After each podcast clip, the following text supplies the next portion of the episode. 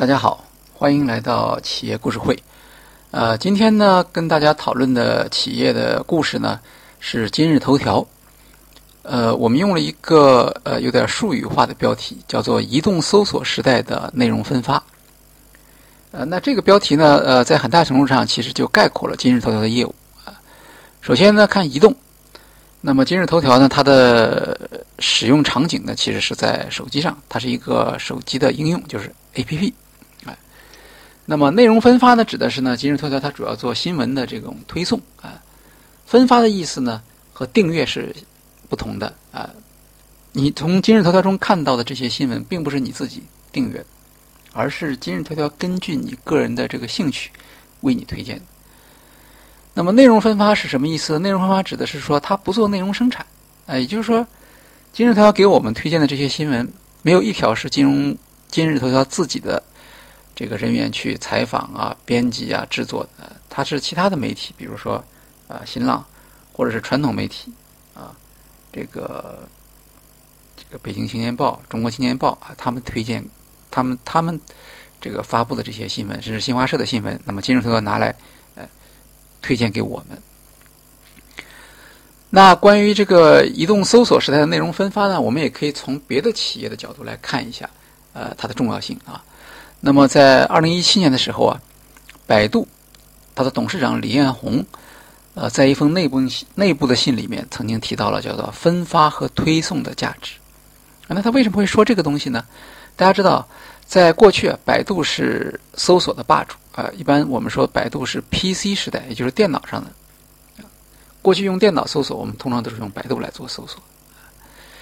那么，但是百度认为呢，市场发生改变了啊，因为现在呢，搜索引擎呢。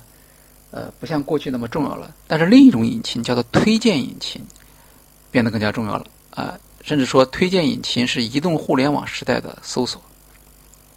那什么是推荐引擎呢？推荐引擎呢，就是能够根据用户的特征和行为，提供个性化信息服务的这样的一种智能化的工具。呃，常见的推荐系统呢，有新闻、电子商务、在线音乐、视频网站。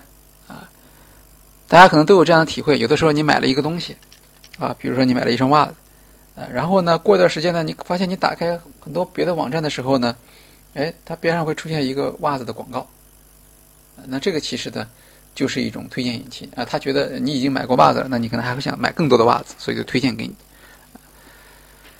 那么所有的推荐引擎，它的特点是什么呢？特点都是根据。因为他他并不知道他自己并没有所有的数据，他的数据都是来自于你的行为。呃，你买了袜子，所以他推荐袜子给你。那么，当然这个是一个比较比较初级的啊推荐方法，还有一些比较呃比较有趣的推荐方法，比如说像音乐是吧？呃，过去在豆瓣或者是网易云音乐上面，那么它会播放一段曲子，它里面会有一个一个选择项。呃，如果你喜欢这个曲子，你点一下那颗星，那颗星就变红了，它就记住了。比如说，如果你点的都是古典的钢琴曲，哎，那他就知道了啊，原来你喜欢这个古典钢琴曲，那么他就会不断的给你推荐这个你可能没听说过的呃这个古典钢琴曲。那这个推荐其实就比较有价值了，对吧？哎，它的前提是什么呢？前提是它能够记录和分析你的偏好，然后推荐新的，甚至你自己没有听说过的这个曲目。推荐引擎呢是一种就是商业智能技术啊。它是用来挖掘用户需求，然后在对用户需求分析的基础上，通过分发和推送服务来创造价值。那么过去的在在这个，其实，在在电脑时代，这个这个不是特别的明显，它的重要性不是特别明显。但是到了移动互联网的时代呢，它的重要性就显著上升了。呃，为什么呢？因为过去在电脑里面，我们要查什么信息，我们通过百度搜索一查就可以都有了。但是现在你你想想看，你你你在手机上你会去用百度搜索吗？很少用。那信息从哪来呢？信息从是一个一个的 A P P 里面来。那么这些 A P P 呢，分成两种啊，一种呢叫做社交性的啊，比如说微信、微博啊这样的一些类别。呃，你的微博的朋友圈里面发一个发一个信息，或者你的你的好友给你发一个信息，是因为他认识你，他知道你可能会对这个信息感兴趣。这叫做什么？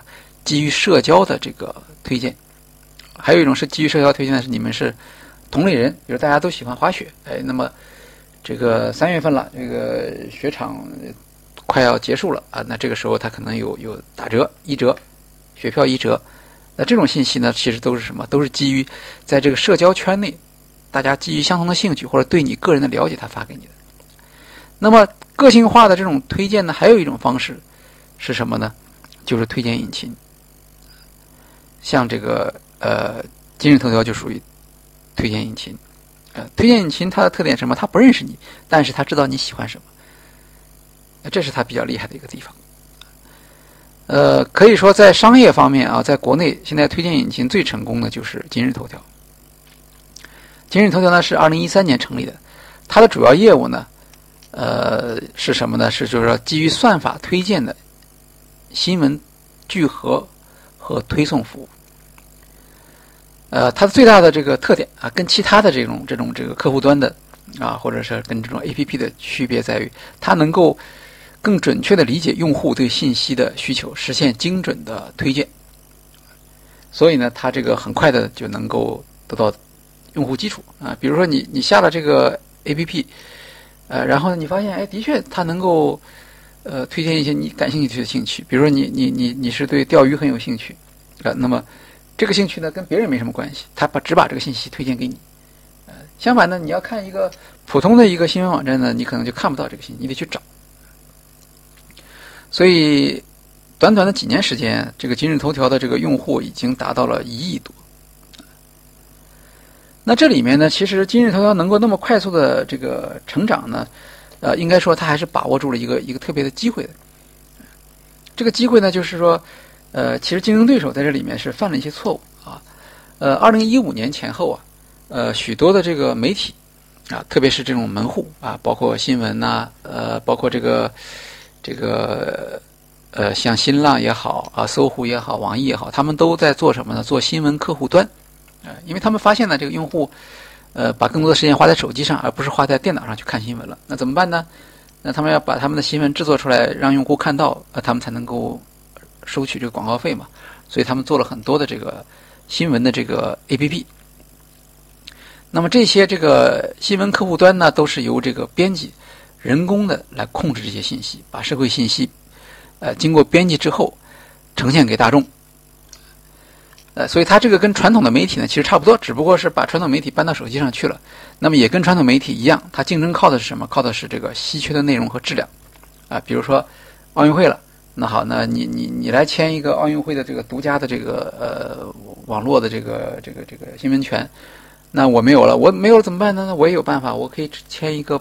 某一个运动队的独家的新闻新闻权，或者甚至某一个运动员的呃一个运动明星他的这个独家的这个采访，那么靠这个呢来来来相互来竞争，的你有我没有啊？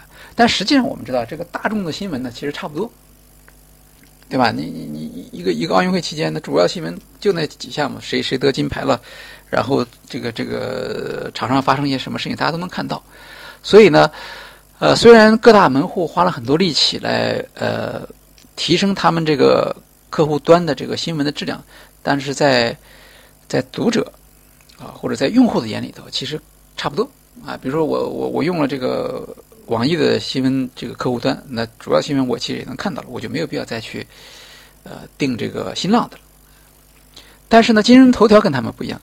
今日头条呢，他他其实他自己不做，他不去花那个力气去去签那些东西，他只把别人的这个内容呢用来分发。呃，那他的技术在哪？他的技术不在采访，他的技术在分发上。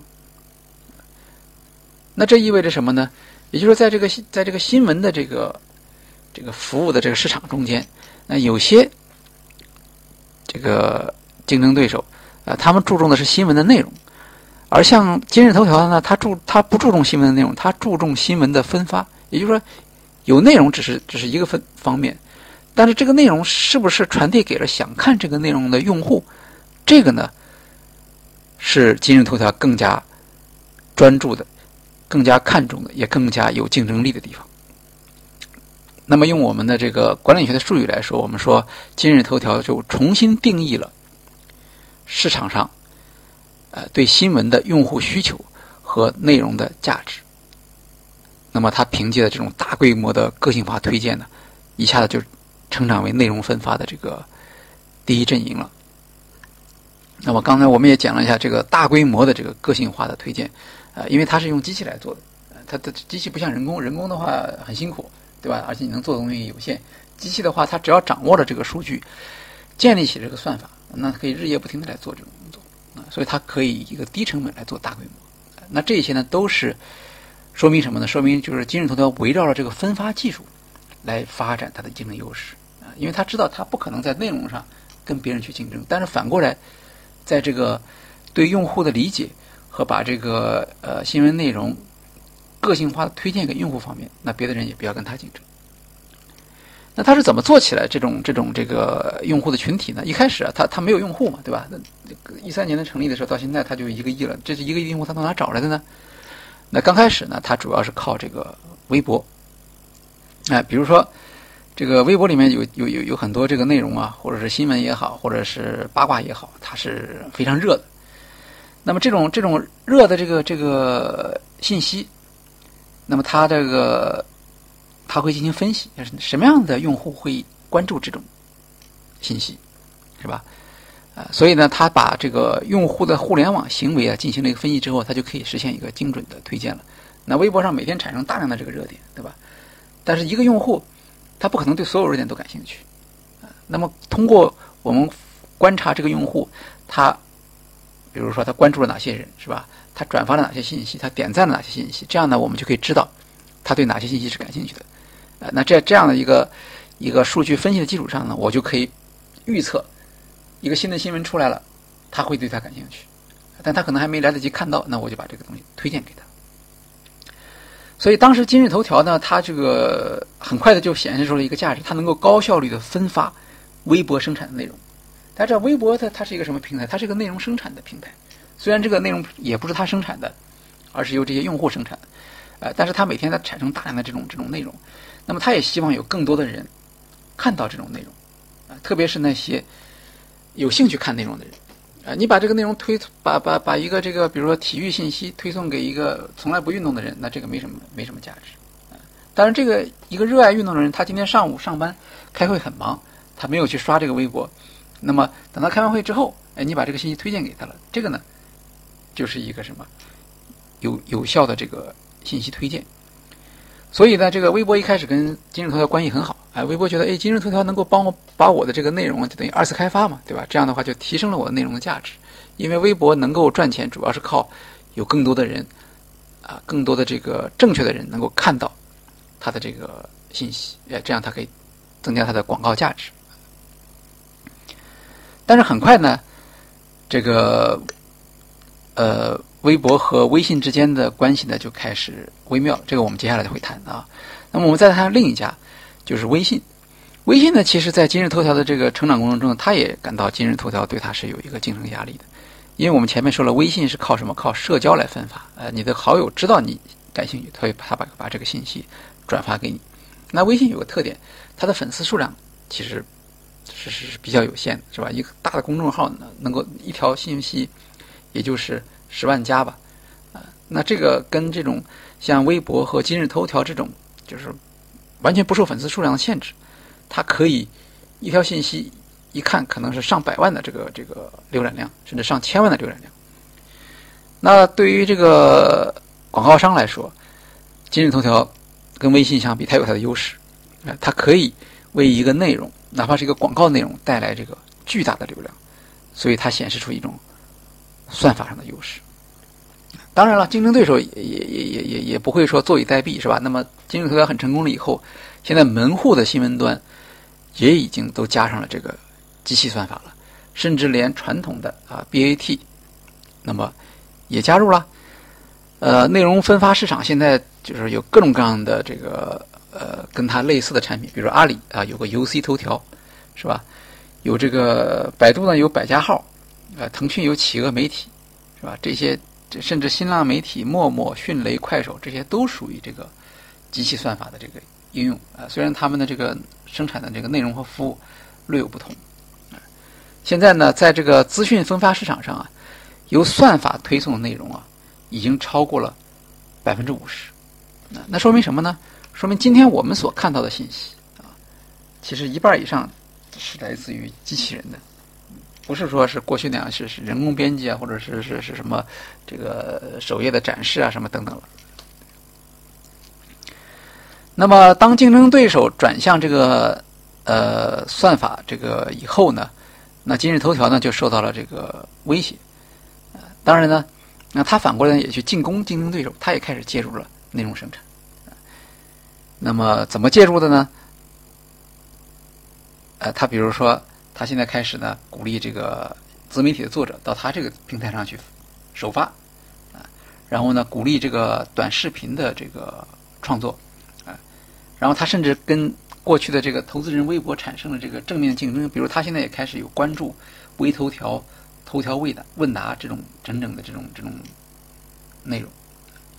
那当然，他介入内容生产其实也是一种危机感啊，因为，呃，他跟那些内容生产商的关系是比较紧张的嘛，他也他也害怕哪天有一天，比如说人家不给他提供内容了，那怎么办？